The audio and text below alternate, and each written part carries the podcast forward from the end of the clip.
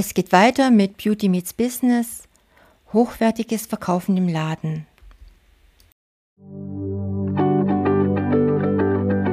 Beauty Meets Business. Der Expertenpodcast für deinen Erfolg im Beauty-Biz mit Astrid Heinz-Wagner.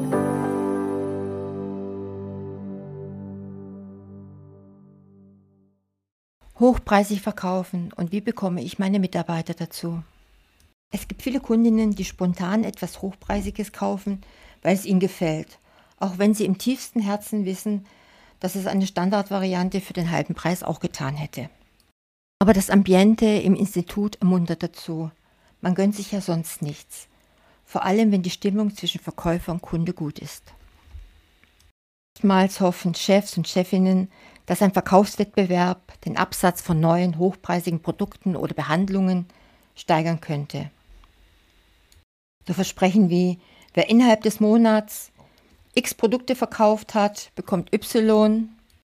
Oder wenn wir bis zum Datum Z gemeinsam x Produkte verkauft haben, dann machen wir Y, sind üblich.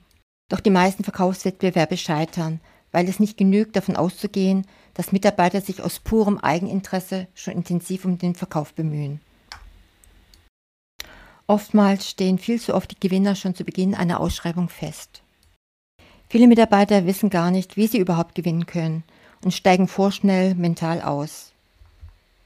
Dann motiviert die Siegprämie nicht zu einer Verhaltensänderung, beziehungsweise passiert auch nichts, wenn man nicht engagiert selber mitmacht.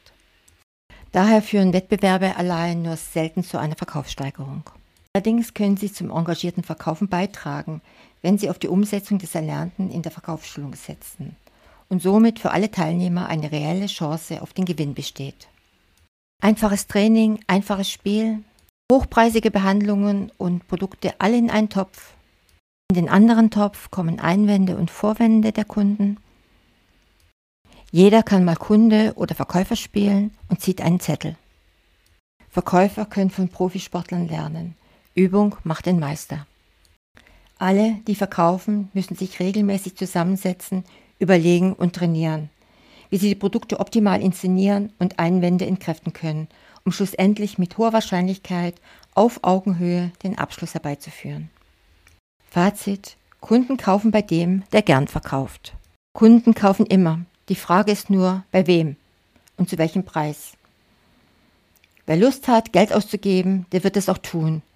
Und wenn nicht in deinem Geschäft, dann in einem anderen. Und wenn es zwei oder drei Geschäfte nicht schaffen, mit Begeisterung passende, hochpreisige Behandlungen und Produkte zu verkaufen, dann gehen die Kunden eben ins Internet. Die wichtigste Voraussetzung für hochpreisige Verkäufe im Ladengeschäft ist also, dass die Belegschaft selbst es liebt, hochpreisig anzubieten und zu verkaufen.